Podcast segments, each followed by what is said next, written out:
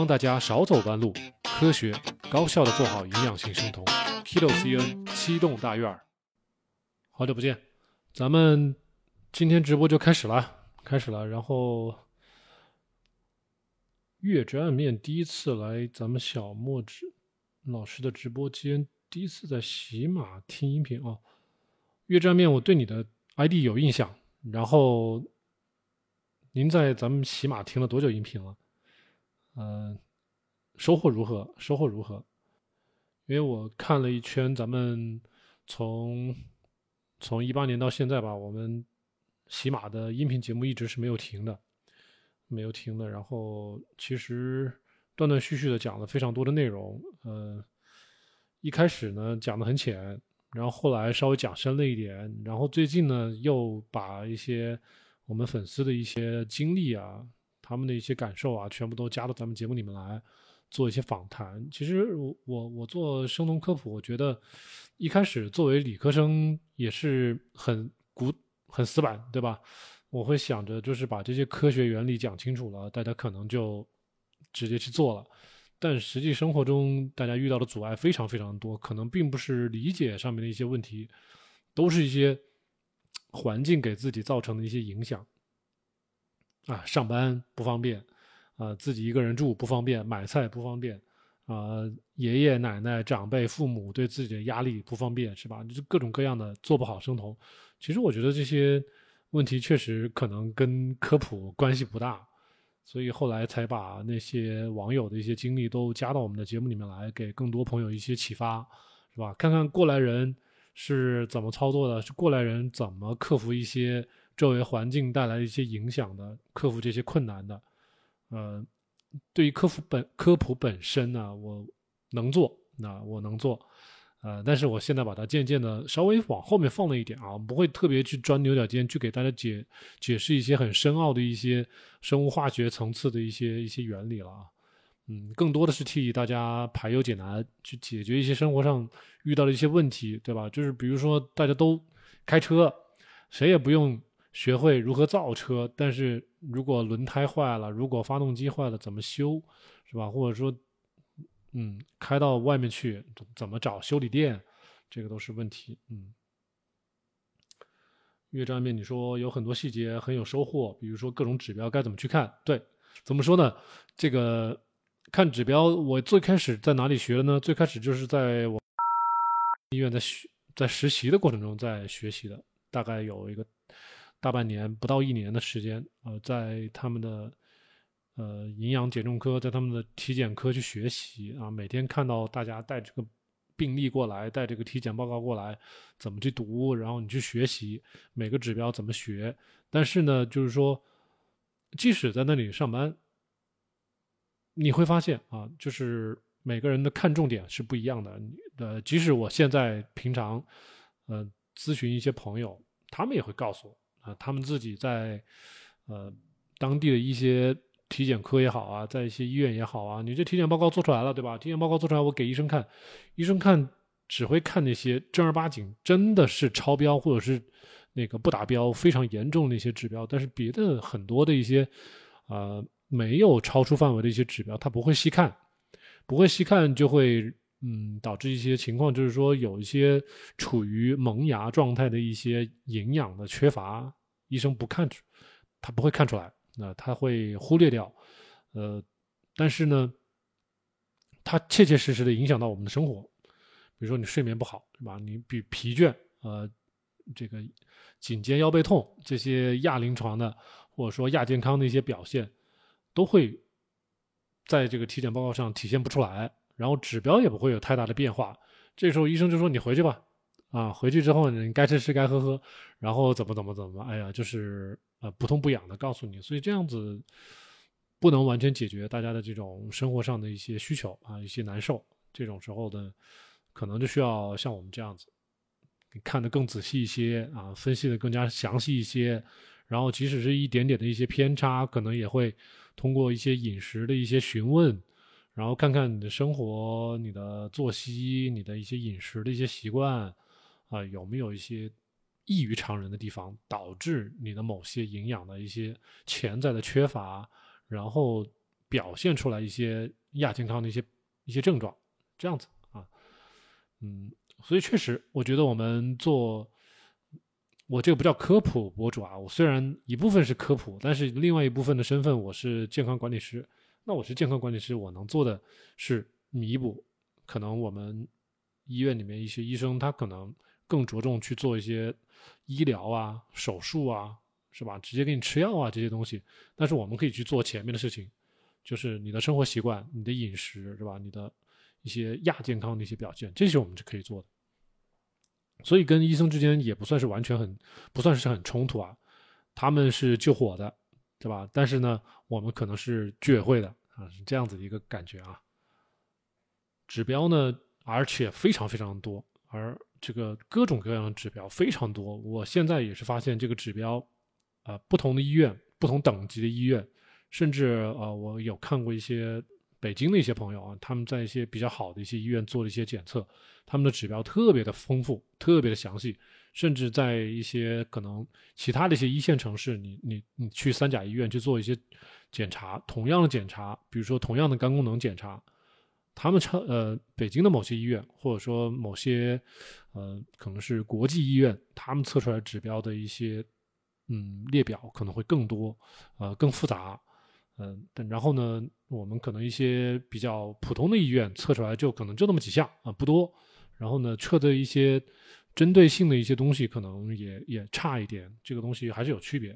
所以我也是一直在学习啊，将来呃很多东西会会在呃节目里面分享。然后有位朋友他叫呵呵哒，他说整天半夜被尿憋醒，然后继续睡。这个问题也很常见啊，很常见。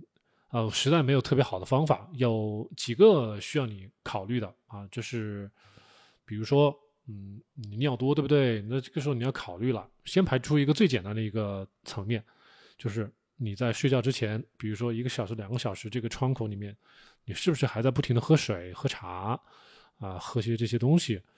呃，这样子往往你喝睡着之后还是会撒尿的啊，不管是男生女生都是会。啊，因为你像我自己也是亲身体验，对吧？我经常，呃，睡觉前半个小时、一个小时，我可能还会再喝一些茶，啊，但这个茶都是很利尿的。你睡到早晨可能五点左右，你可能就会起来上上一趟厕所，然后你再倒头再睡，睡到七点怎么样的，就是中间会醒过来啊。所以最好的方法就是你能够在睡前提前两个小时，你就不喝水了，啊，睡前排便。啊，排小便，然后你再去干干净净的去睡觉，这样会比较好。啊，还有一部分同学他是吃了利尿剂啊，就是咨询的过程中遇到有些朋友他会吃一些博主推荐的一些甲剂呀、缓释片呐这种东西啊，这种东西会利尿的啊，这种东西你吃的不管是多与少，它都会促进你排尿，所以你但凡是比如说晚上吃完饭之后你吃了。对吧？啊，睡觉时候这个只要这个药效还在，那你还是会撒尿啊，这个是跑不了的。嗯 所以不光是刚才说的甲剂啊，不管是什么氯化钾、柠檬酸钾这种缓释片，这个东西都会利尿啊，会导致你晚上排尿增多，这是跑不了的。这跟我们喝茶、喝咖啡也是一样的，都是利尿剂啊。还有一些可能，比如说有些朋友会喝什么气泡水儿，对吧？会喝一点什么什么，呃，气泡类的一些。所谓的无糖的一些饮料，这些东西都是会潜在的增加我们排尿的，呃量，这样子都会让我们撒尿。还有一些啊，这就是说的更加深入一些，就是有些朋友他可能会吃降压药啊，降压药有一部分降压药它是利尿的，所以要很多情况都要去啊排除为什么会撒尿啊，这些当然就是综合参考了啊。综合参考。好的，越战面，您说吃的补剂也是从咱们这儿学到的，非常好啊！咱们这儿是比较推崇大家把原型食材放在第一位啊，把补剂放在第二位、第三位、第四位都行啊，都是这样子。补剂它就是补充，但是它不能作为主要的作用啊。单单说生酮几个月体检查什么项目啊？咱们有。呃，这个您可以事后跟我聊聊天啊，那我会给您发一个清单，您按照那个清单去做一个比较详细的检查。但我列那个清单是非常非常详细的，就是可能有十几二十项，这个东西全部做下来。呃，上次有一个朋友，一个上海的一位朋友，他真的是按照我的这个清单全部做完了，全套下来花了五千块钱自费。所以就是大家要怎么说呢？不用，我会给你发一个清单，但是你不用完全按照清单上面去做。呃，你选择你自己医院能够做的一些项目啊，因为毕竟毕竟我这个项目可能比较全，比如说二十项是吧？但是有些医院它只能做其中的十项，对吧？那你就只能做十项喽，对吧？不用强求所有东西都做。然后有一些朋友呢，他就是说找我咨询的时候，他也并没有把所有的项目都做了，他就是单位做的体检。单位做的体检很简单，就是什么血常规啊、尿常规啊、肝功能、肾功能啊，然后做一些 B 超啊，这些这些东西。然后女生就加一些妇科的一些检查呀，就这这这些东西啊。这个东西我们就是说，呃，先可以第一次初次的看一下。呃，有没有什么大的问题？没有的话，其实不用做太多多余的检查啊，除非大家就是说做生酮了啊，对自己的胆固醇，对自己的什么血糖、糖化血红蛋白，其实说什么胆固醇，这个都是啊，血脂八项里面都会查的。你去做医院体检，什都会查，这是常规的检查项目，对吧？呃，血糖这也是常规的呃检查项目，唯独可能比如说甲状腺这些东西，不是所有人都会做。啊，然后再有一些，我们说有一些小而密，哎，有些东西它很有代表性，小而密胆固醇这个东西很有代代表性，可以去查，可以增加，啊，比如说同型半胱氨酸这些东西很有呃参考意义，大家可以额外去查，啊，然后再有一些，比如说我有桥本怎么办呢？桥本的话，我们会建议大家去查一个 IgG 抗体，当然这个存在一定的争议啊，但是呃。大家能查，我们是建议大家去查，但是我又发现不是所有医院都能查，啊，所以而且它收费也不菲，啊，如果查的项目越多，它收费越贵，一千两千它都有，所以这些项目很多，在我看呢，就是说，如果大家体检，大家身体状况越好，存在的亚健康的那个状况的越少，你可以做的项目就可以呃越精简，不强求全部都做啊，具体查什么，那到时候可以发给你。越战面说，大部分群都是吃肥肉、吃油，连你这种爱吃肥肉的人都受不了。你还是更爱吃蔬菜啊？是的啊，我相信，呃，咱们中国的普通老百姓还是更比较喜欢吃肉、吃菜一些啊，也不会吃大肥肉吃个没完，不会这样子的啊。啊，那种互联网的营销模式的生酮饮食，那个我基本上是不去掺和的啊。然后呢，嗯，我也可以给大家分享很多。分享很多一些小故事，你比如说最近两天啊，呃，我的一位朋友，他他是我的一位客户，然后他呢，二十五岁，很年轻，对不对？一个小小女生，然后她的奶奶就在最近两天，因为我们当时认识的时候，也就是在上个月的时候认识的时候，他说哦，他奶奶平常高碳水不忌口是吧？喜欢吃很甜的东西，呃，然后你说让他吃肉那。老太太不乐意，对吧？他们胆固醇一上来就胆固醇，对吧？也不叫老太太，其实二十五岁，她的奶奶的这个年纪，其实按理说，我觉得可能也就六十来岁吧，不得了了，六七十岁不得了了，是吧？在我说，那其实这个老太太就是在最近这两天，呃，骨折了，是大腿骨折，大腿骨折，然后送到医院去呢，医生一测空腹血糖。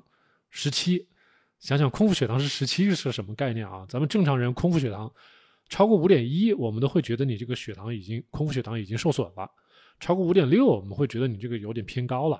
如果你空腹血糖再高一点，是吧？六点几再往上走，都会觉得你快有糖尿病了。这个东西，空腹血糖是一个呃，说咱们的血糖的一个好与坏，或者说糖尿糖尿病与否的一个一个很重要的一个判断一个方式。那这个。老太太其实就是现在急需的，就是要控制她的血糖，空腹血糖。说白了，她就是有糖尿病，对吧？然后糖尿病它的并发症，骨质疏松，然后最后骨折，这是一条的。所以，我们用生酮饮食正儿八经的生酮饮食啊，比较科学的，比较呃偏医学的这种呃生酮饮食是是能够很好的控制他的血糖的，对吧？你控制他的碳水，给他吃比较多的蔬菜，然后呢，适当的给他吃肉和一些脂肪，啊，是能够把他的血糖控制好的。但是如果你用互联网上这一套吃大肥肉的方法啊，也不吃蔬菜，也不怎么吃蛋白质，然后给他天天喝防弹咖啡，这老太太就不行了啊，对吧？我的意思就是说。正儿八经的生酮饮食是能够用在所有人的身上的，所有的就是说你有疾病没疾病的人也好，一个营养性的生酮啊，你是能够给他把他的健康调理回来的。但是你如果用互联网上这套喝油吃大肥肉这套方法，用到一个身体有疾病有亚健康状态的一个人的身上，他只能把情况越拖越坏。这是我的观点啊。呃。你继续说，好多博主们说植物有毒，难道动物不？这个咱们就不去争了哈。这个确实是因人而异。你看，我们中国人吃食吃植物吃了这么多年，吃这个蔬菜吃肉，我们产生了一套中国的烹饪方法，是吧？蒸、煮、炒，是吧？然后腌制、酸的啊，这种各种各样的烹饪方式，我觉得。这个就算是植物，某些像我们之前有科普节目给大家讲过，是吧？植酸、草酸、单宁，呃，这个叫甲状腺影响的，这叫 g a i t r o g e n 这个词儿，我不知道该怎么翻译啊，就是影响咱们甲状腺肿的一些一些化学物质，叫 g a i t r o g e n。还有呢，就是比如说，嗯，凝激素，咱们之前也说过，lectin 这个东西更多的是大豆里面的。啊，草酸某一些呃，比如说包菜、菠菜这里面比较多。植酸，植酸呢几乎很多蔬菜里面都有啊，但是植酸很容易被破坏掉，嗯，只要加热就给它破坏掉。草酸呢很很难被破坏掉，但是我们只要吃的食物里面给它加上大量的含钙类的食物，可以中和掉这些草酸，不影响啊。所以不要去过分的去强调这些植物的一些。它的所谓的毒性啊，你看我们爷爷奶奶辈的，你说有谁吃蔬菜吃中毒的？很少啊，你只除非你直接吃了有毒的蔬菜生吃，那可能会中毒。但是如果加以适当的烹饪的方式，搭配合适的食物一直吃啊，不会有问题。而且我们人是有适应性的，不要就是说排开量去说它的危害，不要这样子。苍梦的原野说，最近做的检查，糖化血红蛋白已经从六点二降到四点九了啊，非常好，非常好，四点九就很标准，很标准，很漂亮的一个结呃结果了。草莓烟卷说，从二月份生酮到五月份姨妈痛就好了，哇，不错不错，太好了，这几个月也再也没有痛了，感谢小莫老师。我最近在指导一个女生啊，那个女生二十也是二十五岁，她就姨妈痛。然后她以前有一个不好的习惯，当然我也不能说不好啊，就是毕竟痛嘛。啊，那个女生她每当来姨妈的时候都会吃那个，好像就是布洛芬止痛的。呃，吃了之后第一天啊最痛的时候吃，然后后面两天不痛了，那就不怎么吃了。嗯，然后她才两个月吧，还是有点痛的，所以这两个月一直都有在建议让她吃一些美剂。呃，当然还是在持续做生酮。所以我希望他能够到第三个月的时候能有所缓解啊。草莓烟卷就非常好啊，三个月就不觉得痛了。你是从第一个月二月份开始就有所减缓呢，还是说直到五月份才不疼不疼的呢？你的这种痛的减弱是怎么来的？是比如说二月份最痛，对吧？然后三月份稍微。减缓一点，四月份再减缓一点，到五月份就完全不痛了，是这样三个月下来的吗？其实我比较建议大家，每一个朋友就是跟我咨询之后，最好能每周能跟我聊几句，把你这周的感受告诉我，不要不好意思。就是你咨询完了之后，如果不反馈，你缺乏一个正向的一个鼓鼓励，缺乏一个激励，你可能很难坚持下去啊！你靠自己给自己打气很难的。啊，因为我知道大部分女生都是缺乏理性，都比较感性。今天开心一点就好好做一下，明天不开心不不想做啊，后天闹矛盾了，呃，不做了，就这样子，很任性的。呃，我们男生能够做的比较坚定，比较好一点，这可能跟女生有点不一样。我当初是确实完全靠我自己一个人坚持下来做好生酮，但是我发现我在指导朋友的过程中会发现。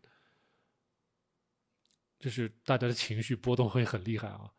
啊，尤其是像我之前节目里面也也举过一些例子，有些女生，比如说我出去玩了，我出去旅游了，我出去出差了，就不见了，啊，不见了，呃，没有打卡，没有汇报，没有聊天没有这个正向反馈，啊，那这样子下来，嗯，你总觉得这个生酮好像是一种压力，要逃脱，啊，小莫老师，你你你管的太多了，呃，你太严厉了。啊，这个生酮对于我来说似乎太不合群了啊！你每次都在给自己泄气，然后呢，小莫老师每次都在鼓励你做好一点，做好一点，这是一个内耗的过程，所以避免内耗啊，然后积极拥抱，嗯，这种向上的、积极的一种乐观的态度啊，这样子每周都有一个正向反馈，你会更有信心的把这个生酮做下去。草莓烟卷说止痛药也不好用啊，不敢吃布洛芬。最近几年都是痛到吐，偶尔吃几颗中成药止痛。嗯，然后你说三月份尝试了不吃药，然后是这辈子最痛的一次，然后有点不死心。然后四月份、五月份怎样呢？四月份、五月份就不怎么痛了。哦，太好了，太好了，真的就拯救了你啊！太好了，太好了。那为什么三月份还痛的厉害？为什么四月、五月就？立刻就好了呢，嗯，这中间饮食上面能给我描述一下你是大概是怎么吃的吗？呃，有没有说特意的增加，像我们之前提到的一些动物肝脏啊、一些内脏啊这些东西，你有特意的增加吗？就是饮食营养方面有哪些巨大的变化？单单说现在一天一顿饭，精力充沛，生酮感觉很好，非常好啊，非常好，非常好。饿大也是一顿了，就不饿了，并不是靠忍耐，你就非常好。嗯，我最近指导的那位女生，她二十五岁比较年轻啊。然后她就是从从六月底开始跟她指导，然后她那个时候是刚开始是一天两餐啊，因为她自己瞎折腾一段时间，她其实已经没有怎么吃早餐了，而且早晨起来的也比较晚嘛。都都没吃早餐，然后就中餐晚餐。一开始是中餐晚餐，现在第二个月基本上能做到百分之七八十的时间都能够一日吃一餐了。呃，这个进度已经超乎我的想象了，有点快哈。我每次都会担心说他吃不饱啊，或者说吃的量不够。那他确实他的体重比较大，然后呢，呃，你说他吃的蛋白质吧达标。是达标，嗯，他说不饿啊，不想吃，这个各种原因吧，在我看其实是能吃比较多的啊，特别是比如说蔬菜，他吃的不多，他不爱吃蔬菜，肉呢他能吃，对吧？能吃到咱们说的一天半斤的这个量能吃到，呃，然后从一日两餐过渡到一日一餐，现在也很快，一个半月左右，两个月他就能做到一日一餐。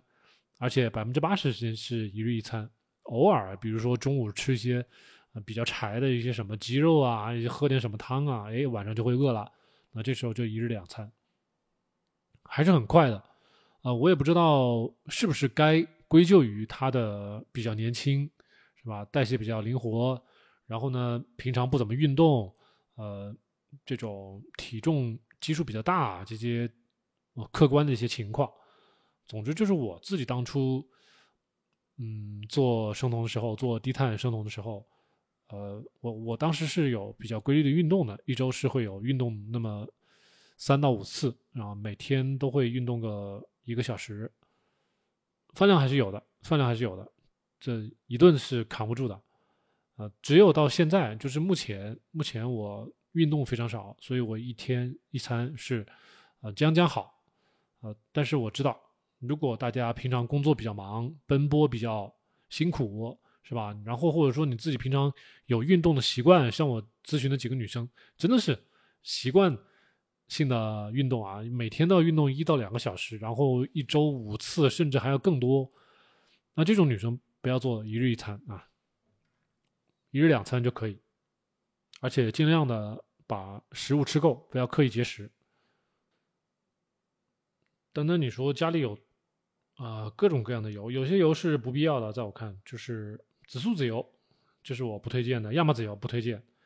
印度酥油啊，这个你得看它的来源啊。如果你是在一些网站上买的一些三无产品，或者说所谓的农家手工制作的酥油，这个不知道啊。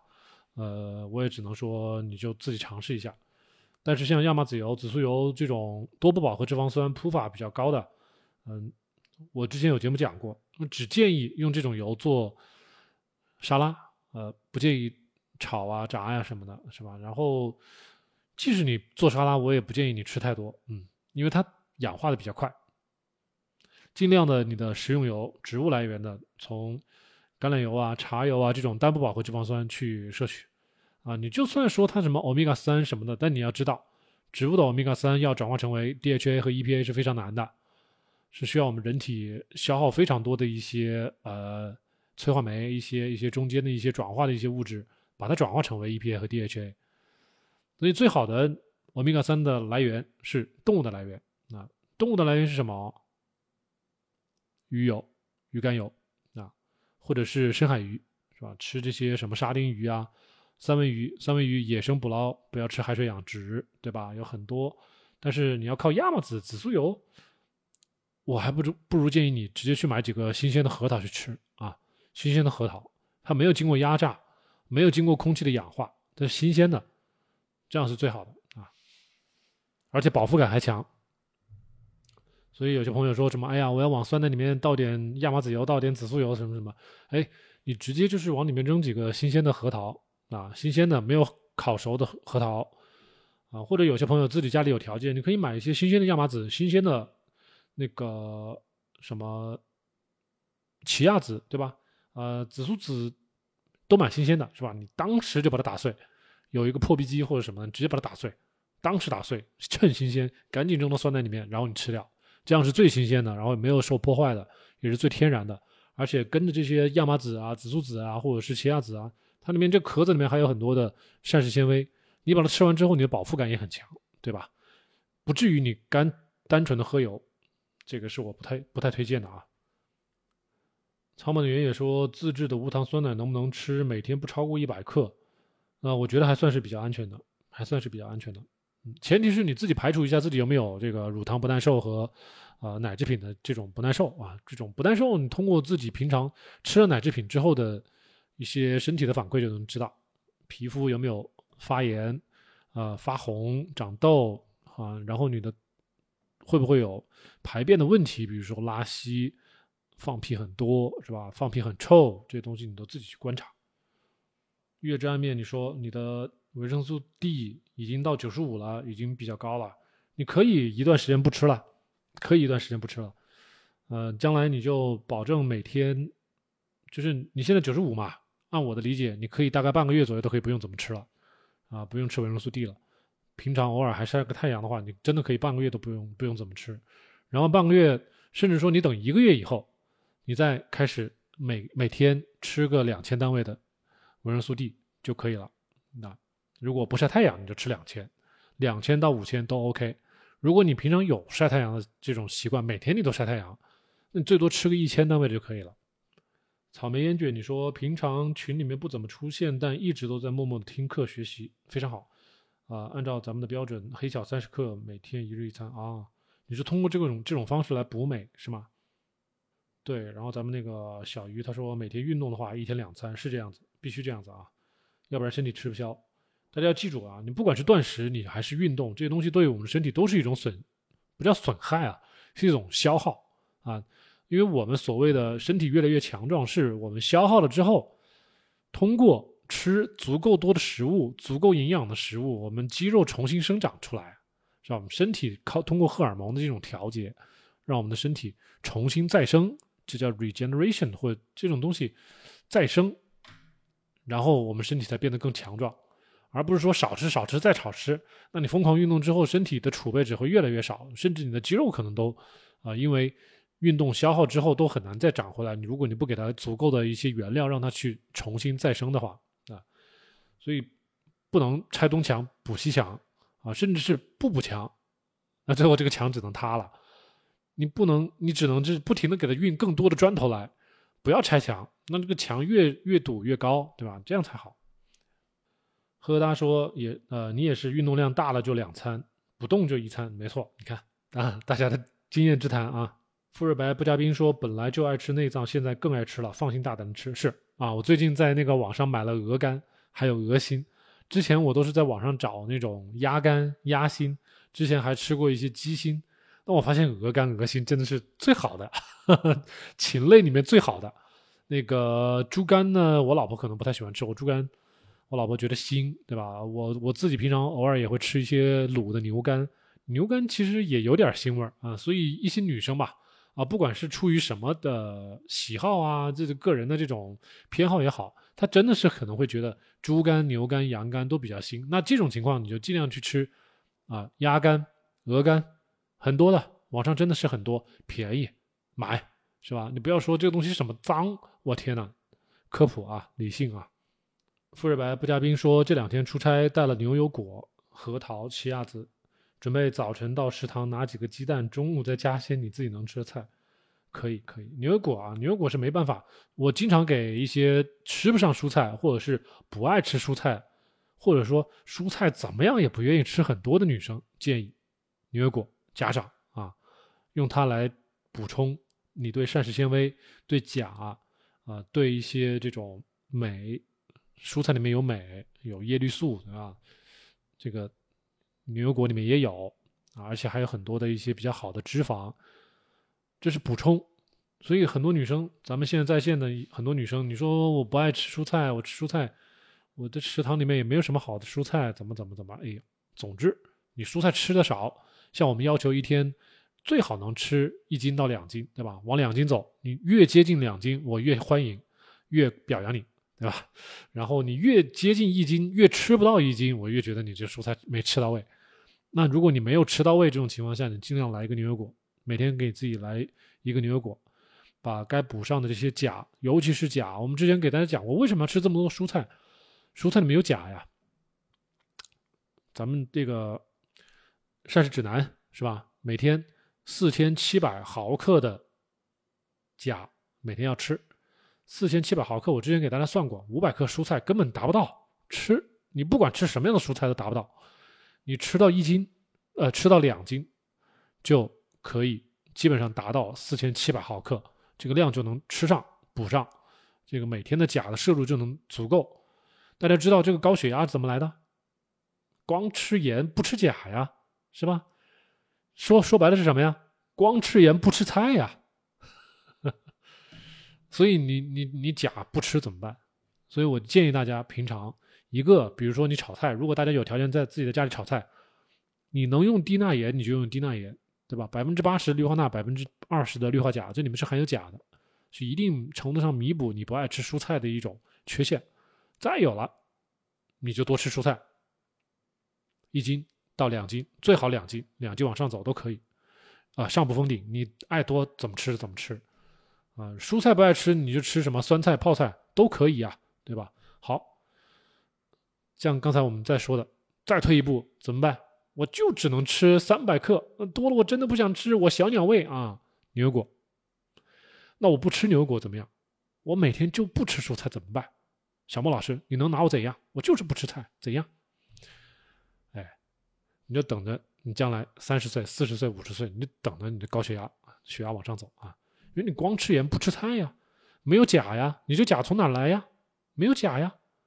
哦，吃柠檬酸钾，吃氯化钾缓释片，真的吗？你试一下，试一下，试一下，真的能不能降血压？你去试一下啊。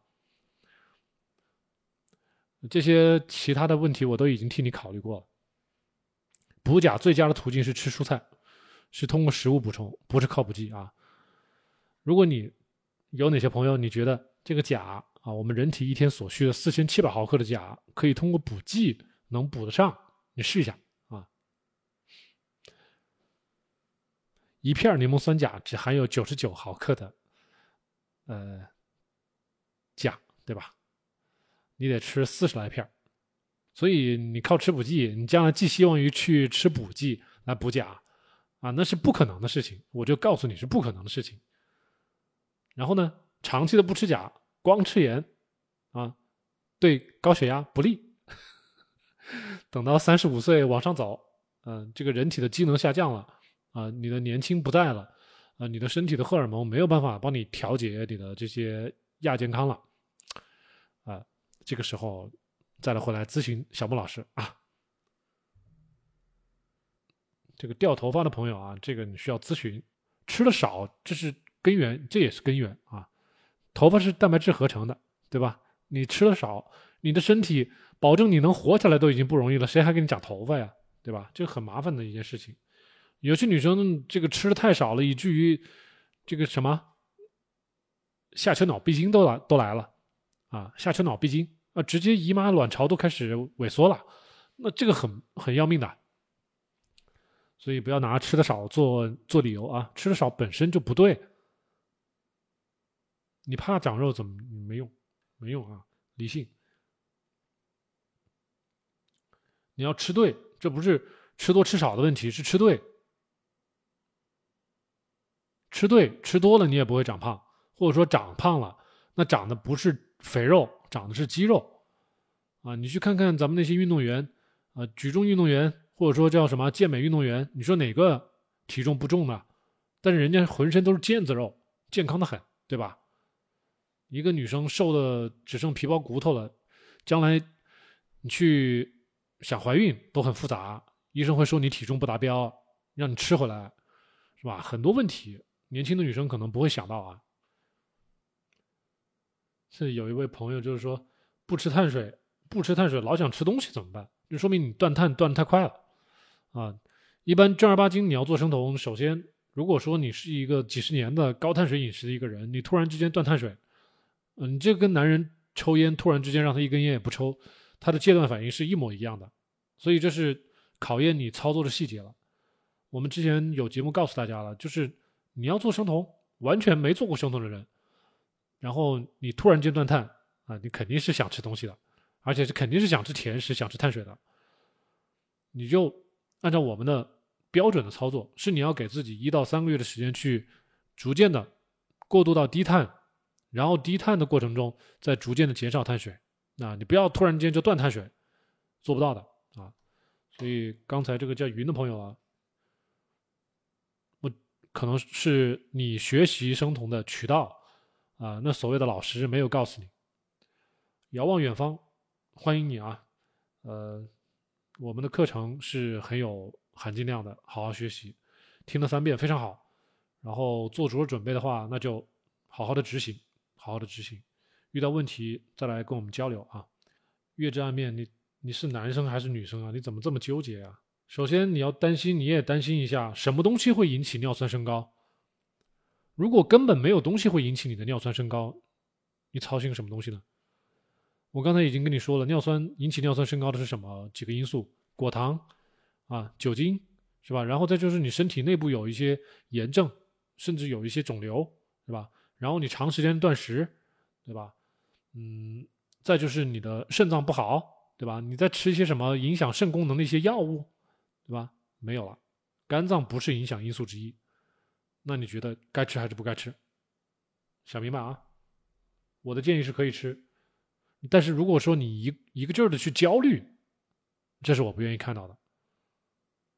你是二糖多年没有吃药，你最好在做生酮之前去做一个全面的体检啊！你这些东西要说清楚，不要说这个多年没有吃药。我跟你说，很多朋友二糖多年裸奔，最后先不说做不做生酮啊，很多的这种血管钙化都会出现。冠状动脉钙化、颈动脉钙化这种，这个小脑这个地方动脉啊，或者说里面血管变狭窄，很多的。然后呢，血糖不控制，裸奔，因为不停的尿糖，你的排尿很多，然后你的很多的营养其实是在缺缺失的，不管是你的血钙、血血铁、血镁，这个血钾、血钠。这所有能够跟尿一起出来的东西，全部都会出来，会丧失的很多。然后还有很多的 B 族维生素，甚至包括一些，比如说你饮食的不均衡，维生素 K、维生素 D 这些东西都会缺。所以我建议你自己在正儿八经做生酮之前，或者说你现在做的时间不长，你赶紧先去做一个全面体检，知道你自己身体问题出在哪里，然后你再有的放矢，啊，然后也不至于把所有的问题全部将来都怪罪在生酮的身上啊，这个稍微理性一些。我我之前不是说了吗？就是咱们刚才直播刚开始的时候，我跟大家举了一个例子，就是我的一位客户，他的奶奶，就是这两天送到医院去，他本身是骨折而已，他自己根本没有去医院做过体检，但是别人测他的空腹血糖十七，那就是糖尿病，他就是裸奔了好多年，然后突然间骨折了，对吧？所以就各种各样的并发症，然后你一做检查，这个老太太也是的，心脏、脑子里边这个。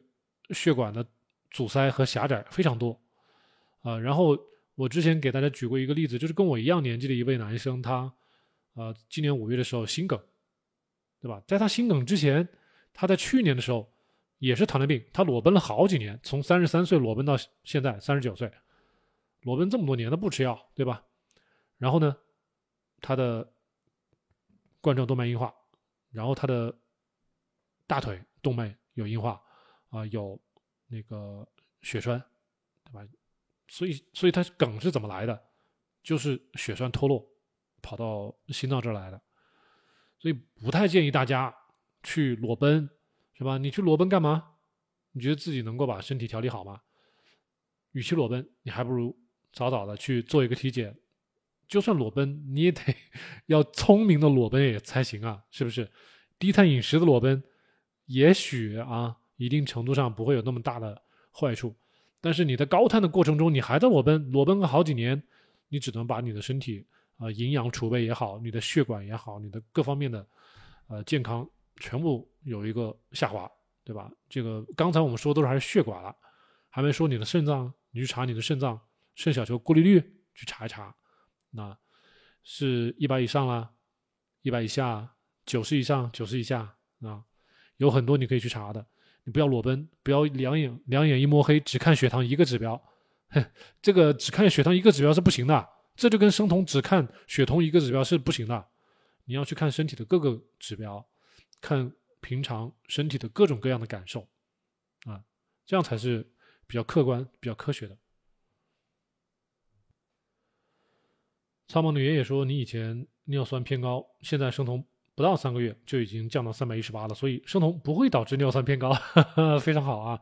呃，给我们那个叫什么啊，撑台场了啊，撑台面了，非常好。呃，为什么会有一部分人会选择纯肉生酮啊？这首先大家对生理有一定的常识，我才好给大家解释啊，这个纯肉跟营养性生酮之间有什么区别？首先。营养性生酮是可以吃蔬菜的，对吧？纯肉是不吃蔬菜的啊。蔬菜里面有什么东西？有矿物质，有维生素，呃，有很多的一些植物的呃化学物质，对我们身体有好处啊。这种植物性的化合物质，就像我们中药一样的，煮出来这个中药里面这一锅汤，你其实已经说不清楚里面到底有些什么了，但是总体效果对我们是好的。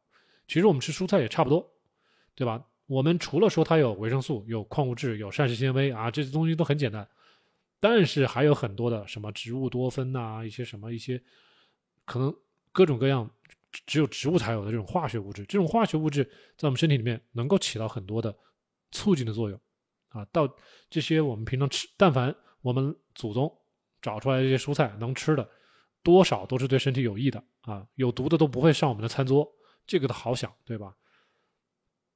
然后呢，吃蔬菜，蔬菜里面有很多的复合维生素，对吧？复合 B 族啊，甚至维生素 K 这些东西，能够弥补我们平常在吃肉的时候，比如说我们的肉做不到顿顿都很新鲜，怎么办？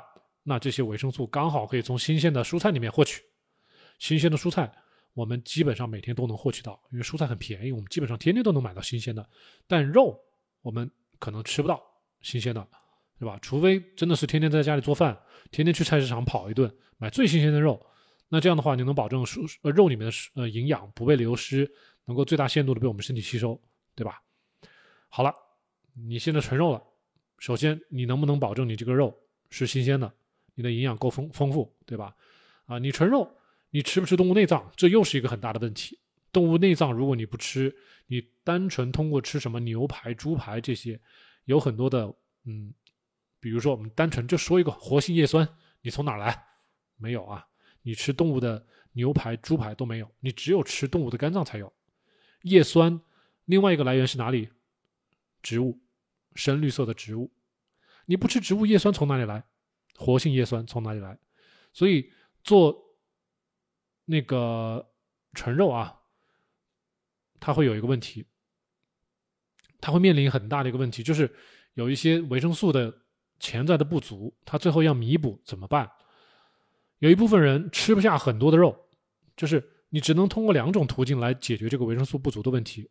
啊，纯肉将会遇到的一种就是你增加你吃，呃，食物的肉类的量，这个量，比如说啊，我们像正常做营养性生酮的，我们吃呃蛋白质一天可能吃到两百五十克到三百克，一般人完全都可以应付一整天的蛋白质的消耗啊，不管你运动不运动啊，两百五十克到三百克都可以搞定所有的男生女生，纯肉搞不定了啊，你因为不吃蔬菜。啊，你的营养，我先不说你饱不饱腹啊，你要保证这些营养的摄入，你可能很多人都要吃到一斤以上，一天要吃到一斤以上，五百克、六百克、七百克。同时，你对食材的新鲜度也有非常高的要求。这个新鲜，比如说解冻了啊，那种冻了很久的那种肉，你再拿出来解冻，你再吃，很多 B 族维生素就没了啊。然后你再吃它，相当于这部分维生素你是摄取不到的。再一个，你如果说不吃动物肝脏，有很多的维生素你也摄取不到，这个时候怎么办？你吃不了一斤，吃不了一斤半的蔬呃肉，也吃不到这么新鲜的肉，怎么办？你依依旧还得靠补剂啊，也就是说纯肉饮食，你要是做的不能那么完美的话，你最终仍然是要依靠补剂的，你仍然是要花很多的价钱去买补剂的。我们营养性生酮呢，如果你的吸收，但凡还好，你通过肉类跟蔬菜的搭配，你能够基本上最大限度的摆脱补剂。你像什么复合维生素 B，我们现在都不吃。你像小莫老师，几年都不吃复合维生素 B，对吧？不用吃，根本不用吃。你觉得必要吗？生酮必要一定要吃复合维生素 B 吗？不用啊。然后像什么维生素 D 啊、维生素 K 啊这些东西的，啊，这个就是另外谈了。可能就是嗯，大家的就跟生活习惯，这个我们就是另外谈。但是说到底，啊，有一些人，哪些人是真正不得不去做纯肉饮食啊？你记得是不得不去做啊，是有一部分人他的小肠 OK，但是大肠已经不 OK 了，啊，就比如说大肠有一些呃炎症，大肠有一些，比如说直肠、大肠就是有一些什么结石啊，有一些溃疡啊，有些乱七八糟的一些问题，他大肠的功能不好，甚至像有些人他这大肠还做过手术。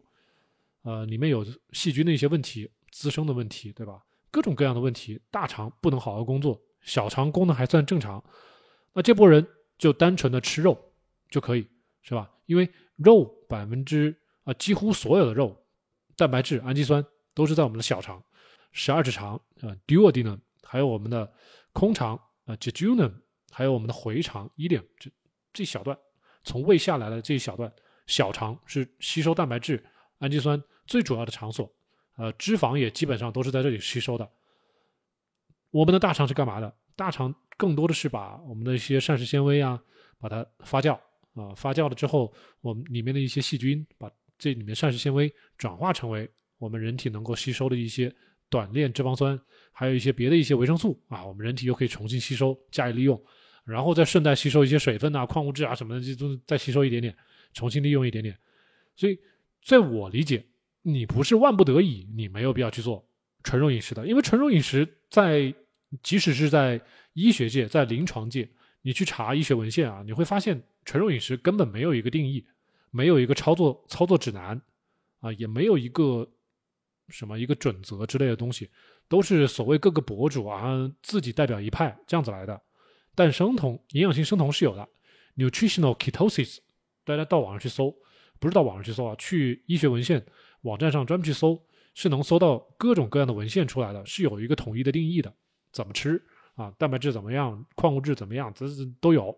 对于纯肉饮食，没有没有定义。所以你将来即使要做纯肉饮食，你可能会走歪，会走偏，然后会出现各种各样的毛病啊。你当然会觉得纯肉饮食很简单呢，只用两眼一抹黑，只吃肉就好了。但是只吃肉就能保证你的营养就均衡全面吗？这是你该考虑考虑的问题啊。小莫老师刚才前面已经花了很长的时间跟你解释了为什么会出现营养缺失的问题、不均衡的问题。这个你又考虑过没有？草本的原野同型半胱氨酸超了一个值是什么意思？同型半胱氨酸它的最高值是十二还是十五啊？你要是超了，那说明很高了。同型半胱氨酸最好能低于九啊。能低于九，你自己看一下你自己多少。遥望的远方推荐的书，我推荐什么书了？好像我就提过一本书叫《深度营养》啊，啊，然后还有一个什么轻断食的书我也提过。对，嗯，这个月之安面，你说工作压力大，熬夜太多，这个可能真的是怎么说呢？不太利于我们长期的健康。呃，我说点这个站着说话不腰疼的一一个话啊，我建议你。如果还有机会换一个不用熬夜的工作啊，这是我的建议。然后遥望远方说，生酮多长时间去体检一次？半年啊，半年就可以了。如果你是初次生酮的话，就建议你在生酮之前就去做一次体检，然后半年体检一次就可以了。呃，月之安面，你说你自己是一个瘦的糖人，那说明一个是过去可能是高糖饮食，再一个。不主动的吃很多的蛋白质，然后肌肉流失的很厉害，啊，然后再到糖尿病的时候又会加速你的肌肉的流失，所以你会越来越瘦啊。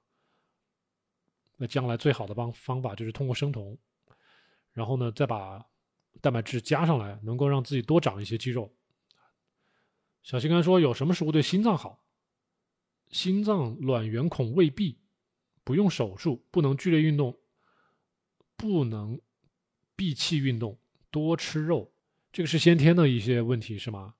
先天的问题，这个可能说没有闭，那就闭不了喽。你即使吃什么东西对心脏好，对心脏好的东西就是心脏啊，心脏啊、肝脏啊、肾脏啊，动物的内脏吃啊。之前我记得有人问什么辅酶 Q 十，辅酶 Q 十不就是动物心脏里的东西嘛？然后对我们的心肌啊，它的活力有一点点辅助作用喽。哎，有些人就是要迷信这些补剂。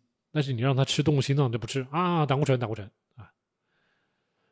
你倒是看一下心心脏的肌肉里面含有多少脂肪，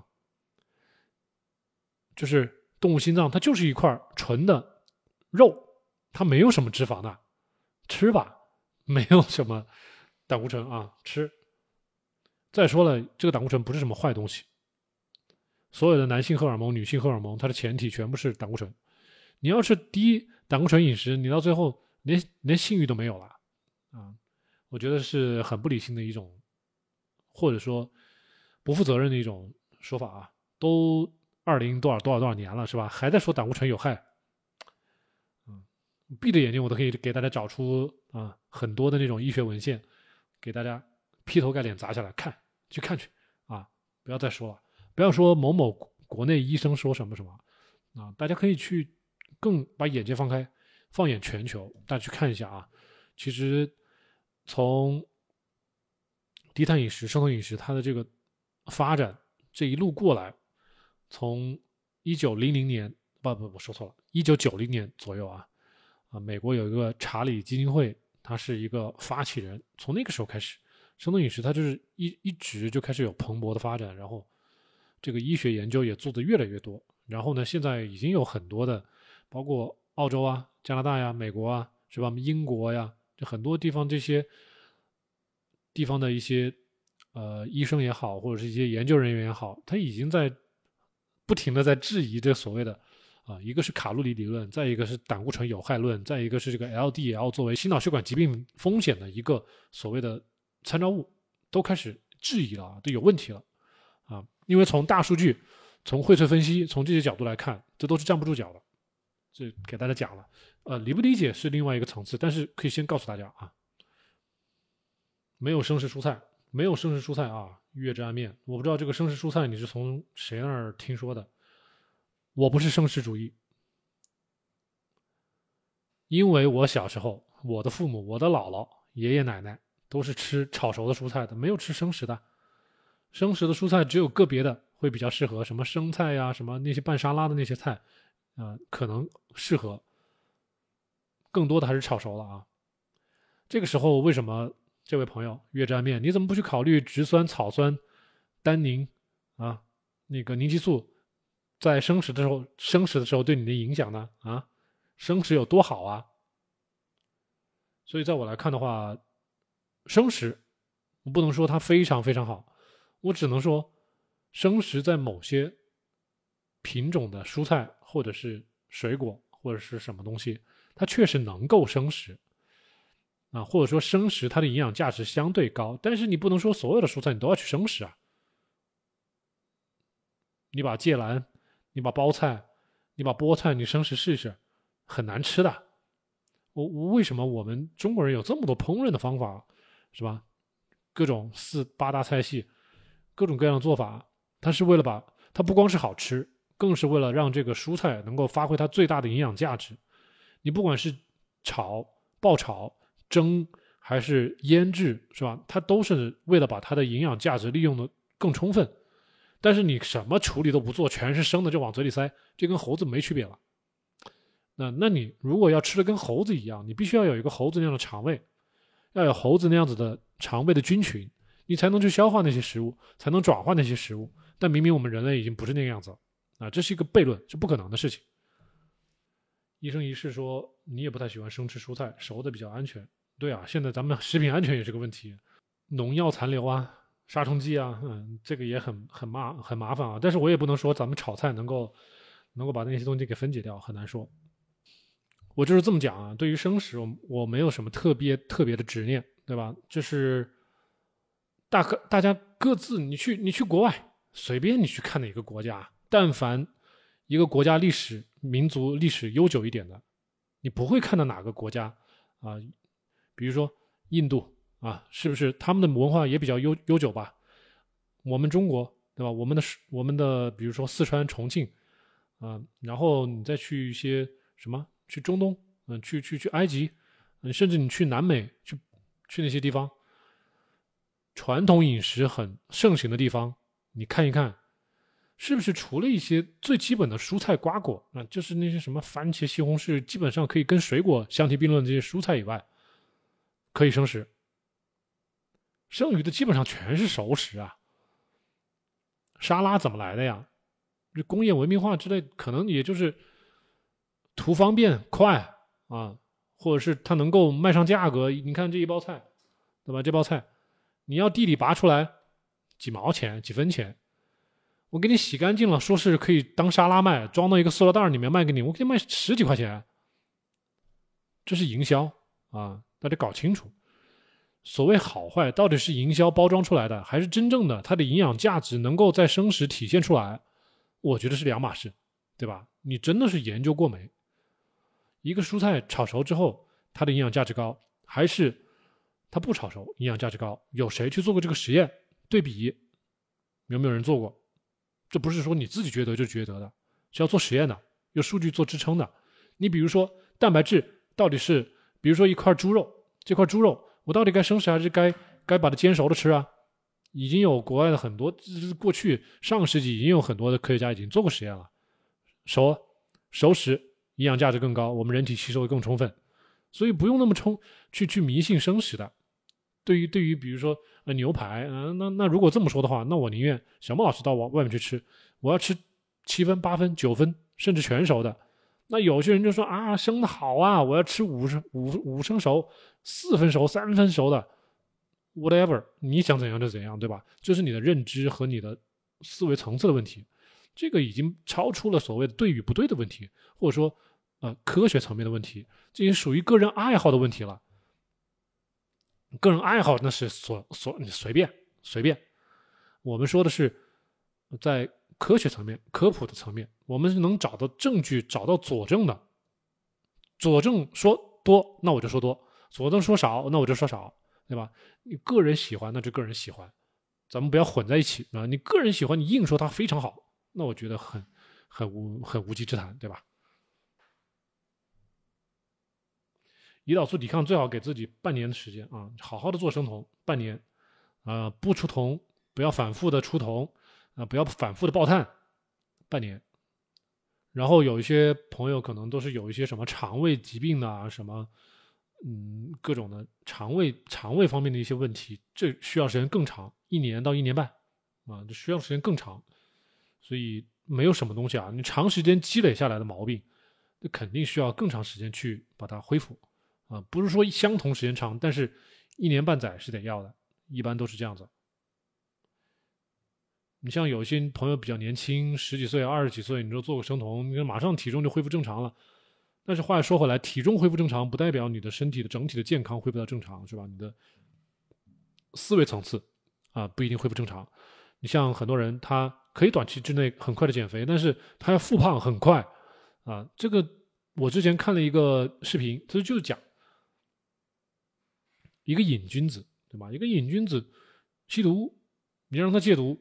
是的，可能一个月、两个月，他真的是能够在一个很好的环境，你给他控制好，他真的是可以啊不吸毒啊。但是你把他丢到外头去，你把他丢到一个不好的、很糟糕的一个环境里面去，有人来引诱他，他自己抵御不住啊这种思维上的这种引诱和冲击，他马上又回去了。那但是你要养成一个很好的一个抗拒外界。呃，对你的干扰的这种这种思维习惯、思维能力需要多久呢？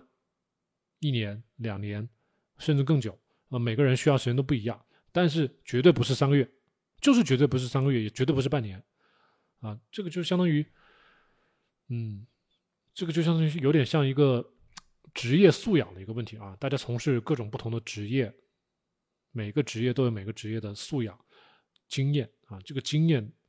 你根本描述不出来它到底是什么东西，你根本写不下来。但是这是你的第六感，这个东西不是半年就可以完成的，对吧？是需要经验积累的。你像小莫老师现在，你说，你说为什么小莫老师你可以这么好的拒绝外面这些好吃的东西？那是因为我花了非常多的时间去学习底层的化学逻辑，以及这个化学逻辑在生理、在病理对我们身体产生的影响。啊，以及它长期积累下来之后，对我们整体的健康，我们年老之后对我们的寿命，啊，对我们的慢性疾病的发展的影响，你说人与人之间区别在哪里？那不就是一个短期思维跟长期思维的差别吗？那更多人关注的肯定都是短期的一些问题啊。我的问题今天就要解决，我的问题今年就要解决，我的问题这个月就要解决，那自然他就考虑是短期的。那小莫老师。做生酮饮食是吧？从一七年、一八年一直做到现在，我不间断，我一次触痛都不做。你目的是什么？你可能会问我。那很简单，我就告诉你，我就为了多活几年呢。为了多活几年，多活几年，我能够到九十岁，我还能健步如飞的在外面走路。我的目的是这个。那这个比别人多活几年，这个事情听起来很简单，但你要想一想，是不是需要长期的去积累啊？你像有个人说哦，我抽一支烟有什么无伤大雅的事情吗？但是你长年累月抽烟下来，对你寿命造成的影响多大？这个有没有人去算过，对吧？那有些人就说哦，我我今天爆碳爆一下怎么样嘛？我还年轻，OK 啊？你爆爆爆爆爆个两年、三年、四年、五年，你这时间都浪费了，对吧？然后你爆碳损失这些营养，你这个身体造成的这些亚健康，你自己看不到啊？你的内脏，你的内脏出的问题，你你自己根本都感受不到。我们的心脏、我们的肝脏、我们的肾脏，它不到你的疾病的晚期，它根本没有疼痛感的，啊，这不像我们的皮肤，扎一下就疼。内脏是很脆弱的，疼的时候，它出问题的时候，你根本感受不到，是吧？你只能知道哦，我为什么变胖了？为什么我脸上长痘痘了？哦，为什么怎么怎么怎么这个表观？然后你就去买化妆品啊，买什么东西，到处乱摸，没有用。实际上是你的内脏出问题，对吧？你但凡去问一个中医，中医也是这么告诉你的。你的外表体现的是你的内在呀，是不是？你的内脏问题有内脏有问题，你的外表就会体现出问题来呀，是一样的。所以你要保证健康，从细节做起，然后持之以恒，然后最后才会体现到你的寿命上去。我的目的就这么简单。那如果大家的目的是什么？我的目的是减肥，那这个减肥有千万种方法，是吧？你切胃都可以减肥，还有一些什么极端的。不吃饭，对吧？各种极端的减食方减肥方法都有，什么样的方法都有。减肥这说不清楚，不一定用得上生酮。所以区别还是有的。啊。苍茫的原野，你要查有没有胰岛素抵抗，你搜一下。我有一个节目叫做 Homa IR，Homa IR，啊，之前有一个节目，大家记得啊，这是上我的那个主页，我的那个主页会有一个有一个，我的主页会有一个像这样啊放大镜一样的一个一个一个图标，在我的右上角，你点点完之后搜索，对吧？大家去搜，叫做。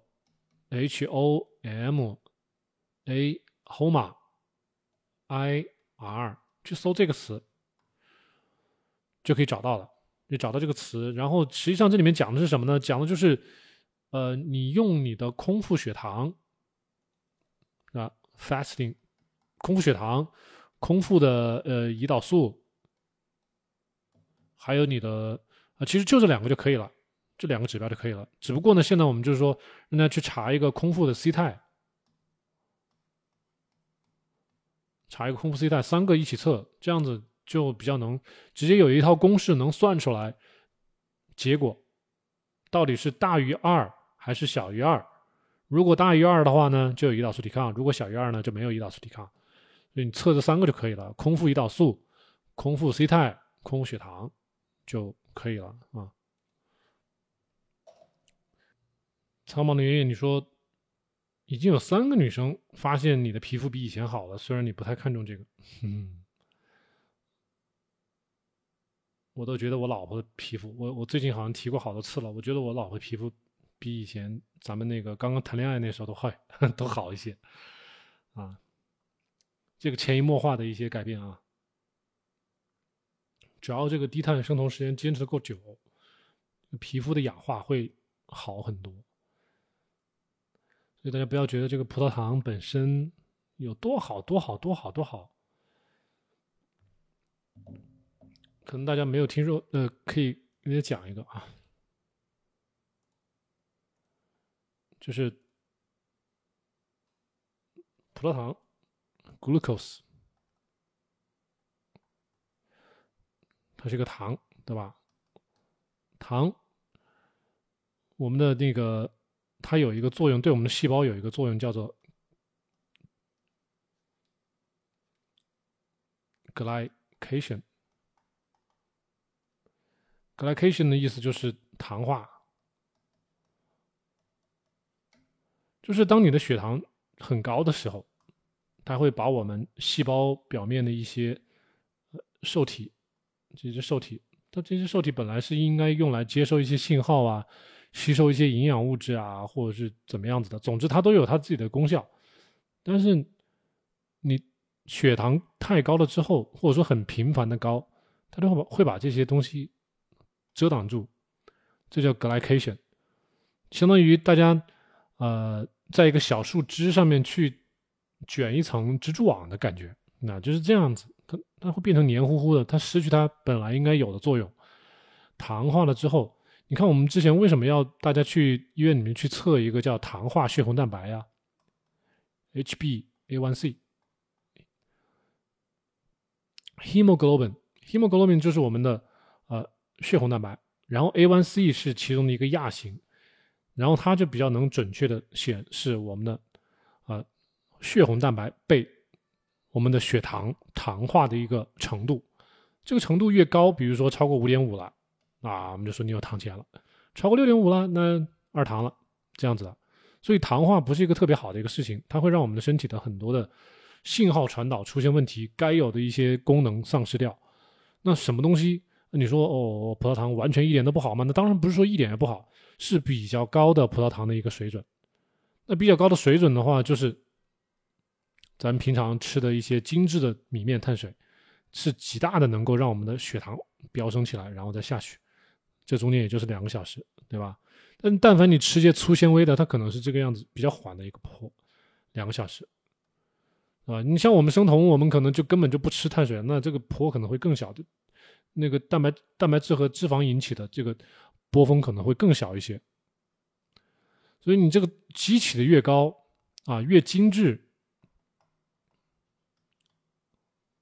啊，这越往上，越往上肯定是越精致的，越精致对我们的血糖的影响就越厉害，那自然的对我们这个糖化的影响就越厉害，那我们的细胞啊，这些受体啊受到的影响也就越厉害，啊，我们身体的各个组织受到了影响也就越厉害。我们皮肤更新，他们也需要这些信号吗？也需要这些营养啊，这些营养怎么吸收啊？这些受体也要在其中参与啊，是一样的。所以你血糖越平稳，控制的越低。也不是说要低的很低嘛，就是一个正常范范畴，对吧？就可以了。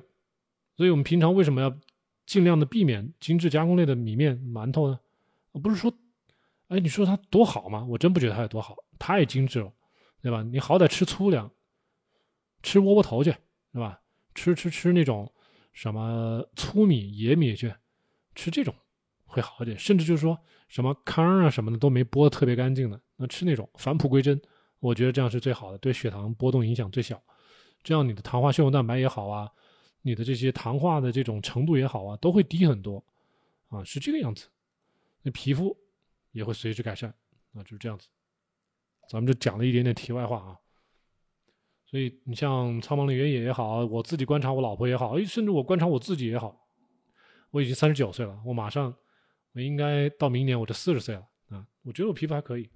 至少是，至少在最近这几年没有老化的很厉害，啊，我是这样感觉。好的，好的，好的，那没事了。